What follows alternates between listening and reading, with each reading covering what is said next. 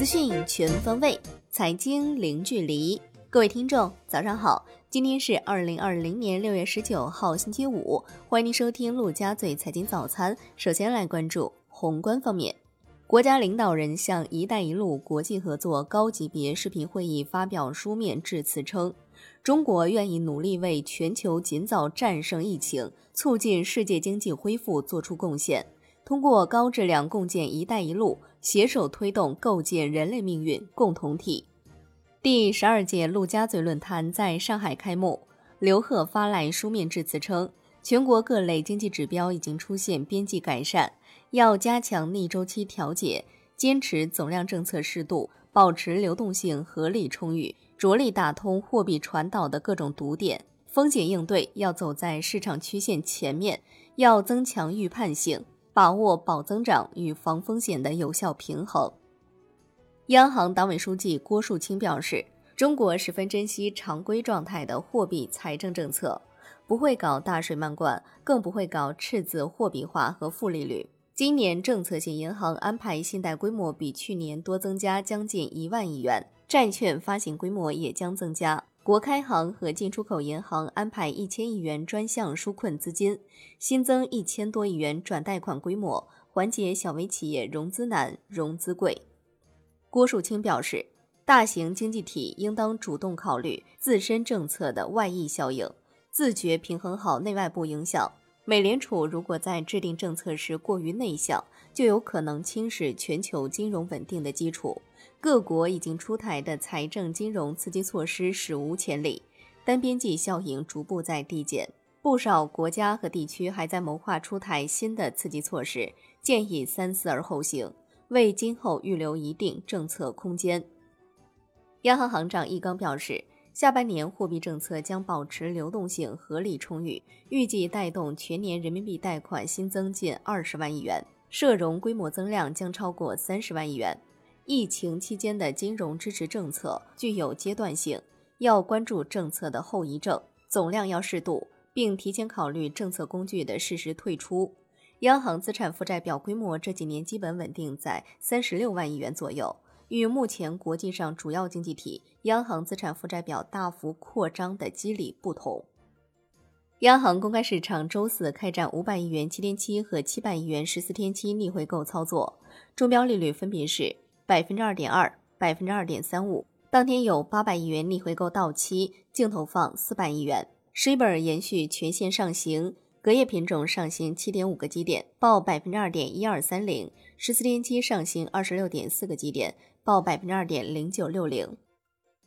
财政部公布数据，一到五月，全国一般公共预算收入七万七千六百七十二亿元，同比下降百分之十三点六。一到五月。一般公共预算支出九万零二百八十一亿元，下降百分之二点九。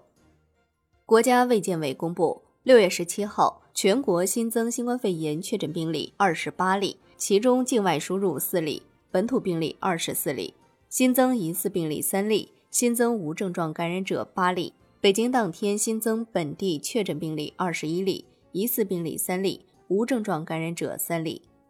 北京新冠肺炎聚集性疫情病毒分离培养成功。吴尊友认为，北京疫情已经控制住了。新发地水产类工作人员发病人数最多，发病最早。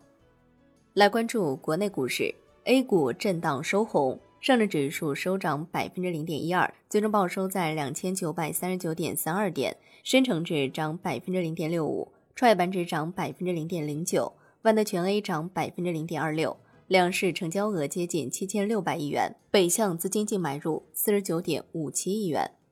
六月十九号收盘，A 股在富时罗素指数中纳入因子将从百分之十七点五升至百分之二十五，标志富时罗素第一阶段 A 股纳入收官。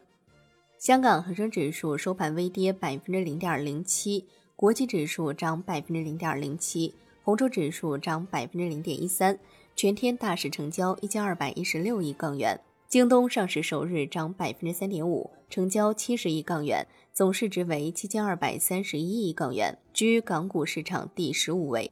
刘鹤表示，坚持建制度，不干预，零容忍，加快发展资本市场，完善信批、发行、退市等基本制度，着力增强交易便利性、市场流动性和市场活跃度，健全鼓励中长期资金开展价值投资的制度体系，强化对市场中介机构监管。大幅提高对财务造假等违法违规行为的打击力度，加快推动证券代表人诉讼机制落地。郭树清表示，近期银保监会拟推出六项举措，支持资本市场发展，包括增加新的机构投资者，允许境外专业机构发起设立控股理财公司，对大权益类资管产品发行力度。支持保险公司增加资本市场投资，特别是优质上市公司的股票投资；对保险公司权益类资产配置实行差异化比例监管，引导保险机构将更多资金配置于权益类资产。证监会主席易会满表示，加快推出将科创板股票纳入沪股通标的，引入做市商制度，研究允许 IPO 老股转让等创新制度。抓紧出台科创板再融资管理办法，推出小额快速融资制度，支持更多硬科技企业利用资本市场发展壮大。发布科创板指数，研究推出相关产品和工具。商务部拟大幅降低外国投资者投资 A 股门槛。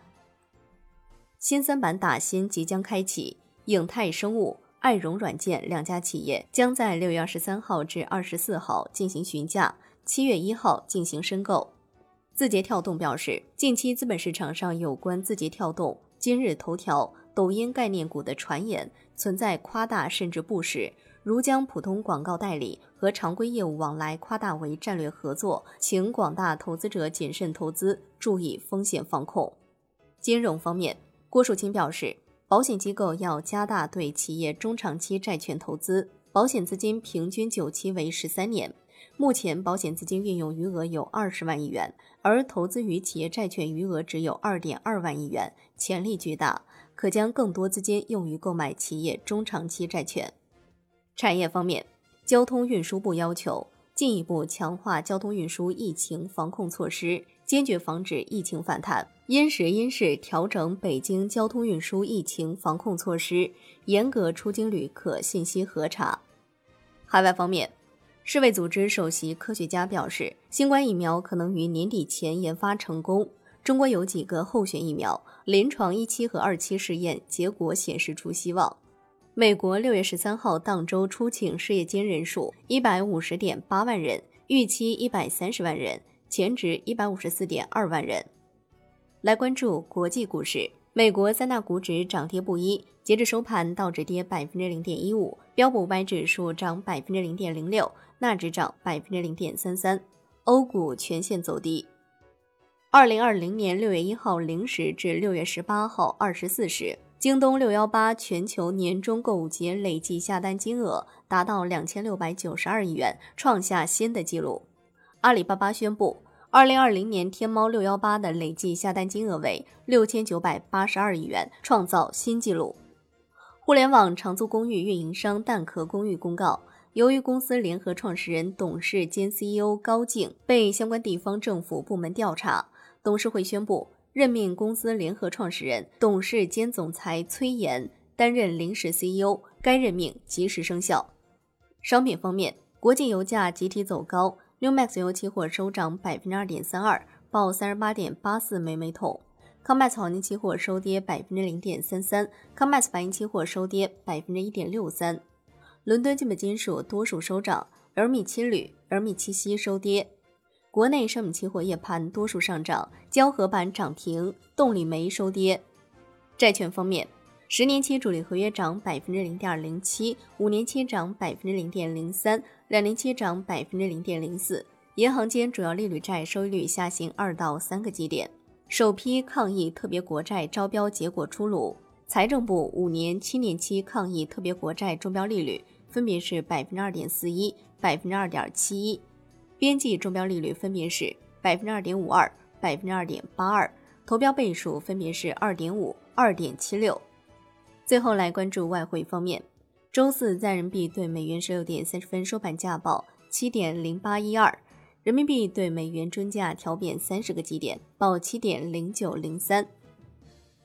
纽约尾盘，美元指数涨百分之零点四，报九十七点四五五四；离岸人民币对美元跌六十一个基点，报七点零八二四。好的，以上就是今天陆家嘴财经早餐的精华内容，感谢您的收听，我是夏天，下期再见喽。